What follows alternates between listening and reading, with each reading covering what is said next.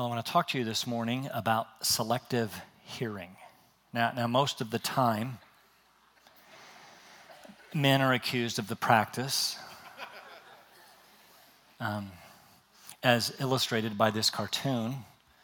What the wife says go to the store, look at the man's face, uh, lay down the mulch, wash and wax the car, get the kids to school, rent some videos, and finish the rest of the dishes. What the husband hears, now look at his face, go lay down and get some rest.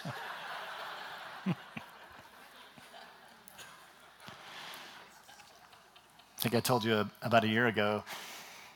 Uh, I think I mean I told the story about a year ago, but several years ago, my wife uh, was uh, sure that I um, um, was pra- was losing my hearing, and encouraged me to go see an audiologist. And I finally succumbed. Now I, I did I did not want to go because I was scared to death that I would go and the audiologist she would tell me that everything was fine with my hearing. Um, you can imagine my delight to find that there, I do have some depreciation, particularly with children and women, she said. The, the higher, no, really, the higher tones. And so,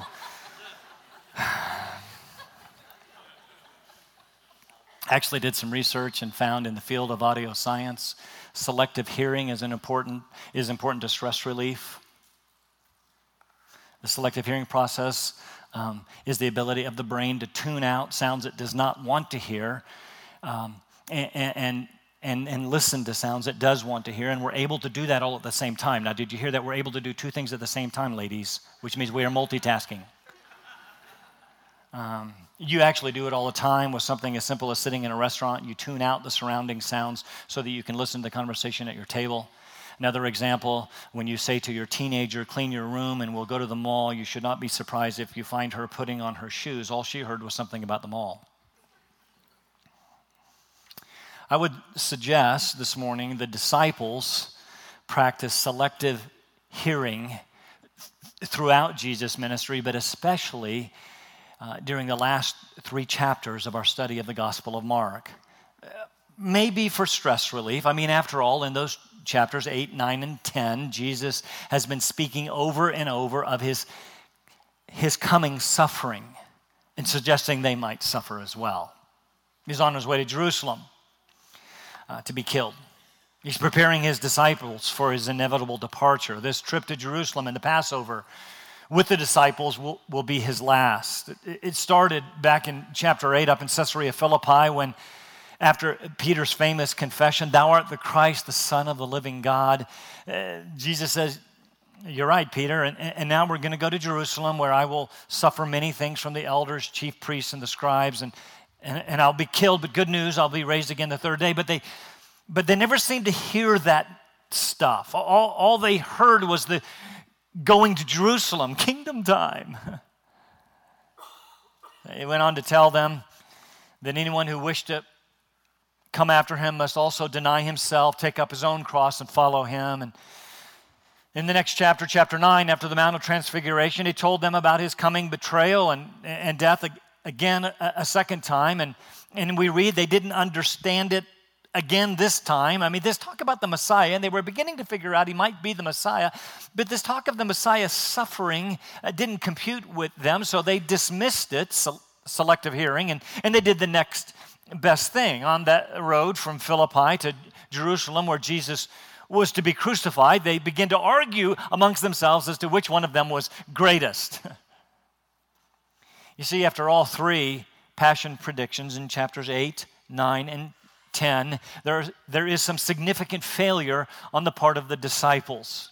I mean, first, Peter boasts that he will prevent Jesus from going to the cross. I'm going to prevent the redemptive plan of the ages. And then in the second prediction, while Jesus is talking about giving up his life, the, the disciples are talking about promoting their own. So, so Jesus begins reminding them my kingdom is, is different from any kingdom on the planet. The, the structure is different, the values are different, the goals are different, the rewards are different. It's a different kind of kingdom. It comes as a shock, but it, that doesn't even look like a democracy. He starts by giving them an object lesson, you know, maybe words are too much for you guys, and so I'll give you a picture. And he takes up a child in his arms and sets the child before them and says, Whoever humbles himself as this child, you want to know who's greatest? It's, it's, it's the one who humbles himself like this child. He's the greatest in the kingdom. Further, whoever receives one child like this one in my name receives me. Oh, why didn't you say so? Okay, Jesus, now we get it. And the next thing you know, the disciples are rebuking parents for bringing their little children to Jesus so that he could pray for and bless them. S- selective hearing. We move on from, to this discussion with a rich young ruler. Jesus, at the end of that conversation, tells the disciples, Many who are first will be last, and the, and the last first. Strive to be last. Did they hear that? Apparently not. You see, once again, a third time, he tells them of his coming passion. And, and once again, they're, they're worried about greatness. And so again, he tells them about greatness in his kingdom. It's not about regal splendor and stately majesty and tyrannical power and tangible wealth and sumptuous feasts and gilded jewels and inauguration parades and fawning servants. It's not about pomp and circumstance and robes and crowns and thrones and scepters and being carried around on a royal litter, being fanned by shirtless slaves and eating peeled grapes. It is not, you see, about being served, it is about serving. It's not about greatness, it's about humility. This is what Jesus' kingdom is about. Now, I suppose by now you might be tired of hearing this. We've been talking about for three chapters now, but I, I, suppose we may not be too different than the disciples. If we were honest, many of us would voice the same question the disciples had in chapter 9 Who's the greatest? Tell me it's me. Or maybe Peter's question from last week, chapter 10 What's in it for us? There's always been this undue self focus that's been our problem. And so now, still in chapter 10, Mark, you can turn there. We, we need to be reminded again of the nature of his kingdom. Our text this morning, Mark chapter 10, verses 32 and following, say this. They were uh, on the road going up to Jerusalem, and Jesus was walking. I, I, I emphasize that because he was walking on ahead of them, and they were amazed. and those who followed were fearful. And, and again, he, he took the twelve aside and began to tell them what was going to happen to him, saying, Behold, we're going up to Jerusalem, and the Son of Man will be delivered to the chief priests and the scribes, and they will condemn him to death and will hand him over to the Gentiles. They will mock him and spit on him and scourge him and kill him. Three days later, he will rise again. This is incredible news. So, James and John, two sons of Zebedee, came up to Jesus saying, Teacher, we want you to do for us whatever we ask of you. And he said to them, Well, what do you want me to do for you? And they said to him, Grant that we may sit on your right, and uh, one on your right and one on your left in your glory. Are you, did you hear what I just said?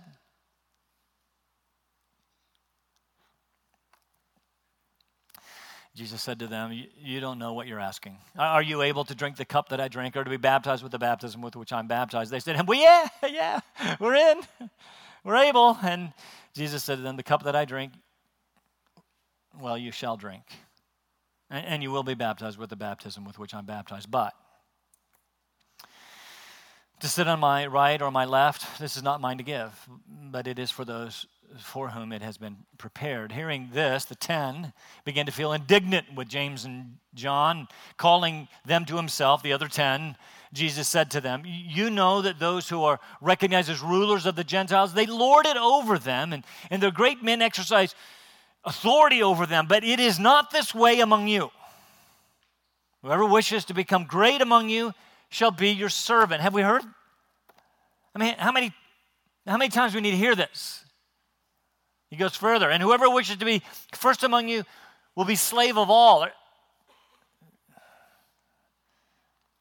For even the Son of Man did not come to be served, but to serve and to give his life a ransom for many. Uh, this is now the third prediction of what awaited Jesus in Jerusalem. Uh, notice it's a little bit like reading a newspaper. Of, uh, of course, I suppose you could say that Mark just kind of added these words to Jesus after the fact, you know, after it happened. Many have suggested uh, that that's exactly what Mark did here. I mean, there's no way they say that Jesus could have known such detail as this, or or um, I guess you could just accept the fact that Jesus was God and that he knows tomorrow as well as he knows today, or at the very least, he knew the Old Testament prophecies of the suffering servant applied to him. He knew who he was. Uh, the fact is, verse 45 that we just read is, is a great summary of Isaiah 53, suffering servant, which undoubtedly Jesus knew referred to him. All that means, he knew the precise suffering that awaited him and he went anyway. He went voluntarily into suffering. he called it serving to give his life a ransom for, for us. I'm not going to spend a lot of time on this third prediction other than to note that each time he talks about it, Jesus adds a little bit more detail. At first, back in chapter 8, we learned that he would suffer at the hands of the chief priests, the scribes, the elders. That's the Sanhedrin, the Jewish ruling religious leaders, ruling body, uh, that, that he would be killed and that he would be raised again the third day. Then in chapter 9, he has additional detail that he would be delivered or betrayed or handed over to their hands, which spoke either of the betrayal that would come at the hands of Judas or perhaps him being handed over to the Gentiles. Well, here in chapter 10, he makes it even more clear, adding some vivid features. He says, he will be delivered, again, betrayed, handed over to the chief priests, the scribes, that's that Sanhedrin, and, and, and that they will condemn him to die. That's legal language. It just speaks of legal proceedings, which is exactly what happens. We're going to see this. The Sanhedrin tried him all night long, illegal as that was, and then they passed the death sentence, but they couldn't carry it out. For that, they needed their Roman overlords. And so he would then be handed over to the Gentiles, Pilate, Herod, who, who would then mock and, and, and scourge and spit on him, and then they would kill him. Matthew's gospel, for, for the first time, Jesus says how they would kill him. They would crucify him. You see, this was the Romans' preferred method of capital punishment, reserved for the worst of criminals. Jesus knows this, and he heads to Jerusalem anyway with a purpose. Notice verse 32 Jesus was walking on ahead, and they, that is the disciples, they were amazed. The word could be astonished. Usually people were amazed at his miracles, right? His healings, his, his de- demonic deliverances, uh, you know, raising people from the dead, things like that. But here they were amazed at his walking ahead. because he walked with a purpose. He's getting closer to Jerusalem and the Passover. He's quickening, quickening his gait. He knows that he's going to his death. They were astonished. Others who followed were fearful. They perhaps can sense the tension in the air, getting some inkling of what is going on. At the very least, they knew of the rising opposition from the religious leadership. They were f- fearful, but he walked on ahead. Drop down to the next chapter, you'll notice we're getting ready to talk about the triumphal entry, which begins the passion. The word passion, by the way, is Latin, which speaks of suffering. His suffering week, the last week of Jesus' life. We're gonna we're gonna discuss his suffering in more detail, but in the months to come, but let me, let me say this again. Jesus knew what awaited him. He knew of the horrible suffering he would endure, to include one of the most inhumane deaths ever practiced by humankind, and he went, he went purposefully. He knew. He knew. So, is there any wonder he would sweat great drops of blood in Gethsemane? Father, if it's possible, let this cup pass from me. Now, there's a reason for which he came. The Son of Man did not come to be served, but to serve you. And to give his life a ransom for many.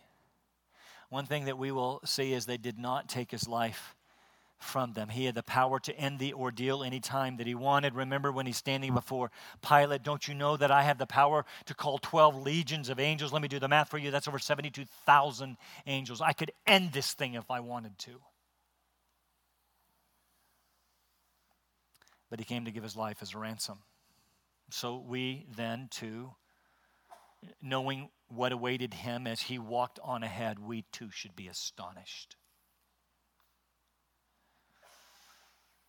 What I want to focus on this morning is the event that precipitated yet more teaching on the nature of his kingdom in verses 35 and following, namely, the disciples' failure once again after this third passion prediction, their failure to understand. And, and so Jesus gives some further teaching. My, my kingdom is not like the kingdoms of this world. Will you, will you stop worrying about greatness? Outline of the text will go like this. We're going to see this request for greatness and then a command for service. One of my commentaries calls this section the self serving sons of Zebedee and the self sacrificing Son of Man. What a contrast. Let's begin with this request for honor in those first few verses. Keep in mind that Jesus has just finished, just finished his third passion prediction to include the cross, meaning he's thinking of a cross, they're thinking of their crowns. Mark tells us that there was a crowd around. They're on their way to Jerusalem. Not only were, were Jesus' followers there, but the crowds were, were packed with pilgrims making their way to Jerusalem for the Passover. The city literally swelled to a couple million people, if Josephus is right, uh, at this time of the year, this particular feast. And so Jesus called the 12 off by themselves, perhaps on the side of the road, and, and reminded them, I want to remind you, I'm going to Jerusalem to die. Next verse, verse 35. James and John come to Jesus. The only place these two appear without Peter, that's this is two-thirds of the of the big three, the inner circle. Perhaps James and John, you see, saw an opening. Peter had just asked, What's in it for us? Peter. The first will be last, the last first. didn't sound didn't sound too good for Peter. Maybe this was a chance, you see, for them to move up the ranks. Selective hearing. They forgot the first will be last. They approached Jesus and basically said, Listen, since we're going to Jerusalem, you know, for you to set up your kingdom. what? What? Uh, w- would you mind making us second in command? Unbelievable. Did, did they not hear what Jesus just said? By the way, this being on the right hand would be the place of highest honor, and on the left hand, second highest honor. Don't care which one, flip a coin, James, John, John, James, we don't care. Make it us. It's got to be selective hearing or incredibly hardened hearts. It does seem like that the disciples never grasped the reality of his coming death and resurrection until after it happened. So maybe it's maybe it's true. Maybe this this they practice selective hearing for stress management. I don't know. And we look at some further details. Apparently, these two disciples, inner circle guys, James and John, came to Jesus first. Teacher, we want you to do whatever we ask of you. In other words, Jesus, say yes, and then we'll tell you what we want. Who would do that? I mean, besides your children. I did that twice and ended up with two dogs. Third time I said no. Now, uh, Matthew adds some further details to this story. He, te- he tells us that it was actually James and John's mother who first appre- approached Jesus with this request. It's possible, in fact, very likely, if you compare the resurrection accounts, that James and John's mother, Mrs. Zebedee, was actually Mary of Joseph and Mary fame, Mary's sister. If that's true, and I think that it is, she was Jesus' aunt, and James and John were cousins. If so, she's bringing, I think, a little family pressure to bear. Further, Matthew says she came and bowed down. Isn't that special? she had such respect and reverence. In fact, the word proskuneo is the word that is often translated worship. so she came in worshipful respect. This is so special. By the way, while I'm at this worshiping thing, Jesus, do you suppose, oh great one, that you might give me what I want? My worship here is really good, don't you think? I bowed down and raised my hands. I even shed a couple of tears. Now, how about it? Wonder if we ever do that. Use worship as a pretext for getting what we want. God, I worship you now. Gimme, gimme, gimme. Uh, now, now, again, kids, we, we understand they do it all the time. When they come up, put their arms around us, and talk about how wonderful you are and tell you that you love them, what's the first thing you say? What do you want? but do we ever do that with God? Here's Mrs. Zebedee it starts by buttering Jesus up as if that would work. And so Jesus says to them, mom and sons, What do you want me to do for you? Their response, Grant that in your kingdom, since you know we're family and everything, and, and since you're getting ready to set up your kingdom, um, why don't we just keep it in the family? Uh, grant that we get to sit on your right and on, on your left in, in places of honor. So, what about it, cuz? In other words, how about granting us the most important positions in the kingdom? How about lauding us with honor and power and prestige and respect and recognition and fame and fortune? How about greatness? After all, isn't that what the kingdom is all about? Yeah, I mean, it's what they thought. Because they had not heard a word that Jesus had been telling them his entire ministry, especially the last three chapters. And maybe it's our problem too. As we continue as churches to be concerned about prestige and greatness and pride and how am I doing and are we the greatest? Do we have the biggest church, the nicest church, the most people, the most money? Who's the greatest? You see, pride and comparison and competition has always been a, a sordid sin. Let me, let me take a moment to take a little aside to kind of illustrate this point. We do have a tendency in Christianity think of Christian stars. What do I mean? Think of it this way. When you, when you go to heaven, what, what do you think about? Uh, certainly streets of gold and mansions and pearly gates and all, all that stuff. But as you think about people, what do you think about? I have this picture that when we get to heaven, we're going to walk around and there are going to be groups of people gathered around the stars. Right.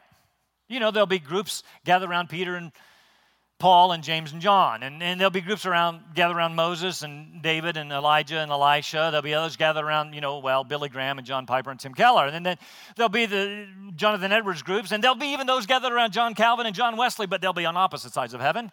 Um, uh, and we will huddle around those, those people, you know, getting autographs and hearing great stories. And while we might enjoy their stories, I have a feeling that when we get there, it's going to look a lot different than we think.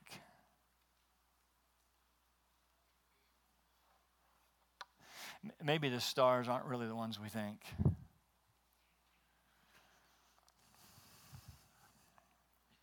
Maybe the ones seated in the right and the left aren't the ones we think. I think these guys finally got it. Peter eventually grows up. James, John, Moses, David, Billy, John, Tim.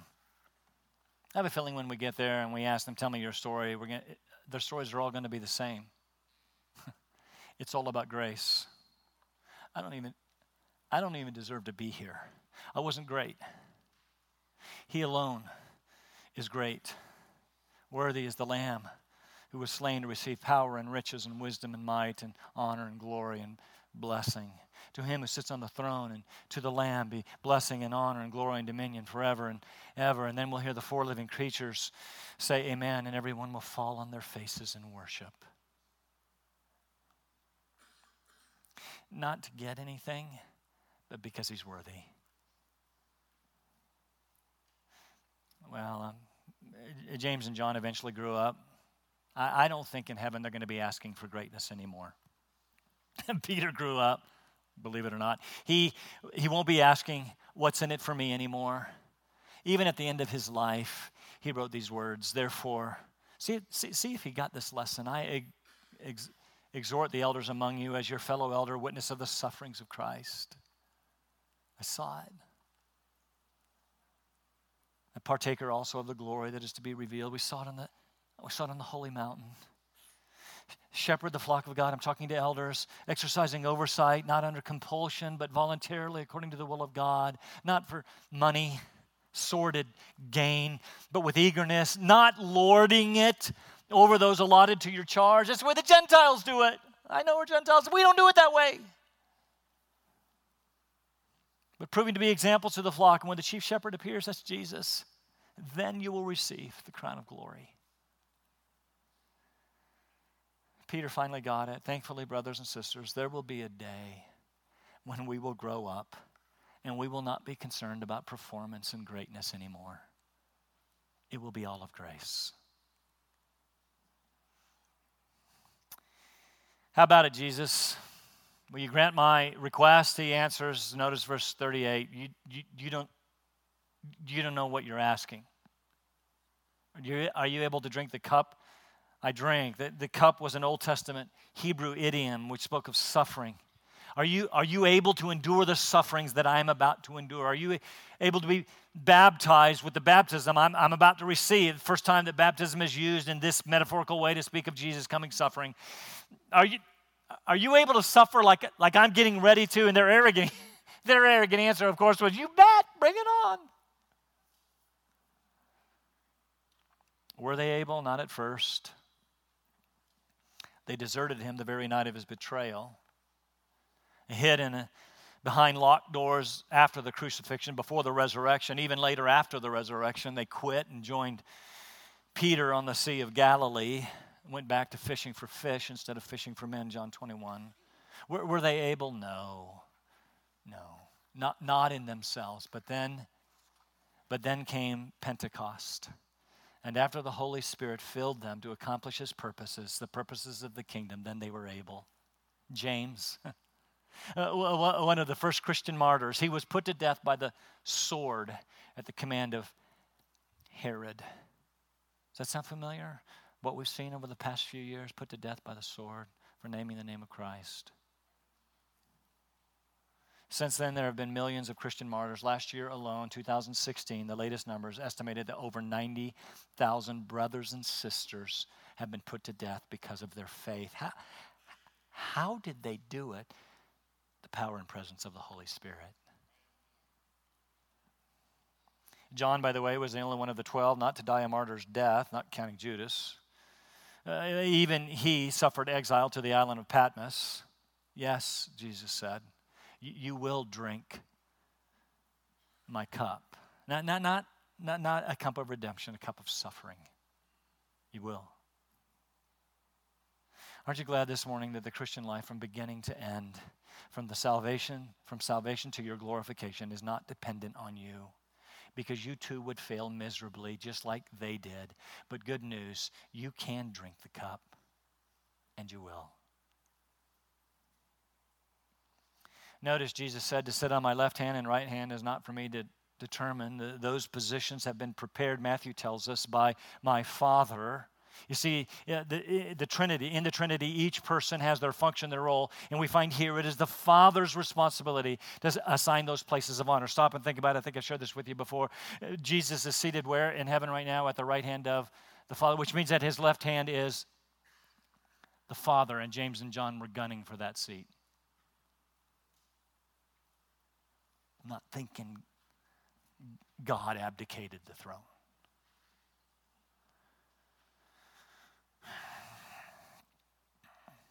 Who knows who's going to be there closest? I have a feeling it might be someone we least expect, expect. Maybe someone like, and I've shared this with you before, but I just love this illustration. It might be someone like Thomas Mitchell, who, uh, who was a Methodist pastor who, when he died, his obituary read Thomas Mitchell, an old soldier of Jesus Christ, a man of slender abilities as a preacher, and who enjoyed only a very defective education. Isn't nice, huh? You would not expect to see him close to the throne, would you? And yet later, a friend who knew him wrote this of Thomas Mitchell. His earnest and loving work caused him to lead many people to Christ. He just moved a little closer to the throne, didn't he? There are no stars in heaven, only faithful followers of Jesus who serve because they worship and love Jesus. But at a time, we're just getting to our second point. It'll have to serve as our conclusion. At this point um, in the story, the other 10 are indignant that James and John had made such an audacious request. Why? Because they, well, they understood what the kingdom was about. Not likely. They were indignant because they'd been blindsided. They'd been beaten to the punch. They were gunning for the seats. So Jesus launches into yet more teaching on the nature of his kingdom. Namely, this kingdom is where great people, my kingdom is where great people serve. You want to be served? N- n- not this way with you. Your request is greatness, my answer is service. Same thing he's been saying for several chapters now. The disciples just hadn't heard it. The, the, kingdom of God operates in a way diametrically opposed to the kingdoms of this world. And the world greatness is determined by authority, by the number of people under you, the number of people you get to tell what to do, the number of people who respect you and answer to you and serve you. Greatness is determined by your own self esteem, by the way others esteem you. But in my kingdom, greatness is determined by how you serve the greatest are servants. Okay, I kind of get that, okay? Even more that, the greatest among you act as slaves. Really, you said that word? This isn't the only place he says it, by the way, that we're slaves. And every time I, it's all over the place. And so every time I preach it, there used to be a guy that went to the church and he doesn't come here anymore. And so I can tell you the story. He didn't like it. And every time I could count on him coming to the front after the service and tell me, We're not slaves, we're children. I said, Well, deal with the text. Slave?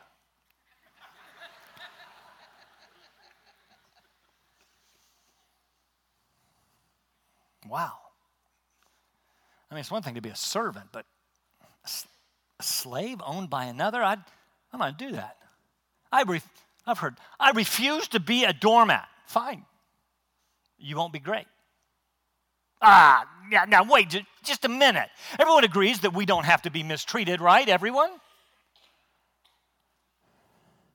The example Jesus uses to encourage our service is his own of giving his life a ransom for many, of being delivered to the chief priests, the scribes, and being handed over to the Gentiles, of being mocked and scourged and, and, and spit on and crucified. Do you suppose for just a moment that he was mistreated? You said, but I have my rights, I have my needs, I have my emotional health to think about. I deserve a certain amount of respect. My counselor says I need to work on my self esteem. And Jesus, the wonderful counselor, says, The greatest among you will be your slave. Just as the greatest who ever walked the earth served. And being found in the form of a servant, he humbled himself and became obedient to the point of death, even death on a cross. And the night before that, he took a towel and wrapped it around himself and washed the disciples' feet. That was slave duty. For the Son of Man did not come to be served, but to serve, give his life a ransom for many. Ransom was paid to buy back prisoners of war, to buy back people out of the slave market. Jesus here says of himself, I am the purchase price, paid to buy us from the dominion of Satan wherein we have been held captive as prisoners of war to do his will. Further, we've been redeemed, in other words, bought, bought out of the slave market of sin. Now, notice it does not say to whom the ransom was paid. Lots of discussion about that through the centuries. In fact, in the third century, a church father named Origen suggested the ransom was paid to Satan. We even have songs that still say that. Nonsense that's been rejected, rightfully so, as if God owed Satan anything. It's possible here that this is just a figure of speech, that a ransom needed to be paid to free us, and it's not important to whom it's paid. That's possible, but others suggest, I think rightly, that if a ransom was paid to anyone, it was paid to God the Father Himself to satisfy the demands of justice and His wrath rightly directed toward us. This is the clearest statement in this gospel as to why Jesus came, why he would die. He came not to be served, but to serve and to give his life a ransom for many. I mentioned earlier as I close most agree this verse 45 is the purpose statement of the Gospel of Mark. Most agree it is also the most succinct summary of Isaiah 53, especially verses 10 and 11, which indicate the ransom was paid to God. But the Lord was pleased to crush him. Wait, I thought he was handed over. The Lord was pleased to crush his servant indeed his son, putting him to grief if he would render himself as a guilt offering. He will see his offspring, he will prolong his days, and the good pleasure of the Lord will prosper in his hands. And as a result of the anguish of Jesus' soul, God the Father will see it and be satisfied. By his knowledge, the righteous one, my servant, will justify the many and he will bear their iniquities. Stand for prayer.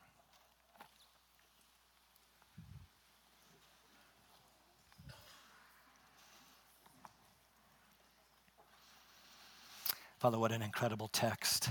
What an encouraging text that reminds us that we, we're slaves, but we are slaves of the one who bought us, who, who, who paid for us by his very own blood.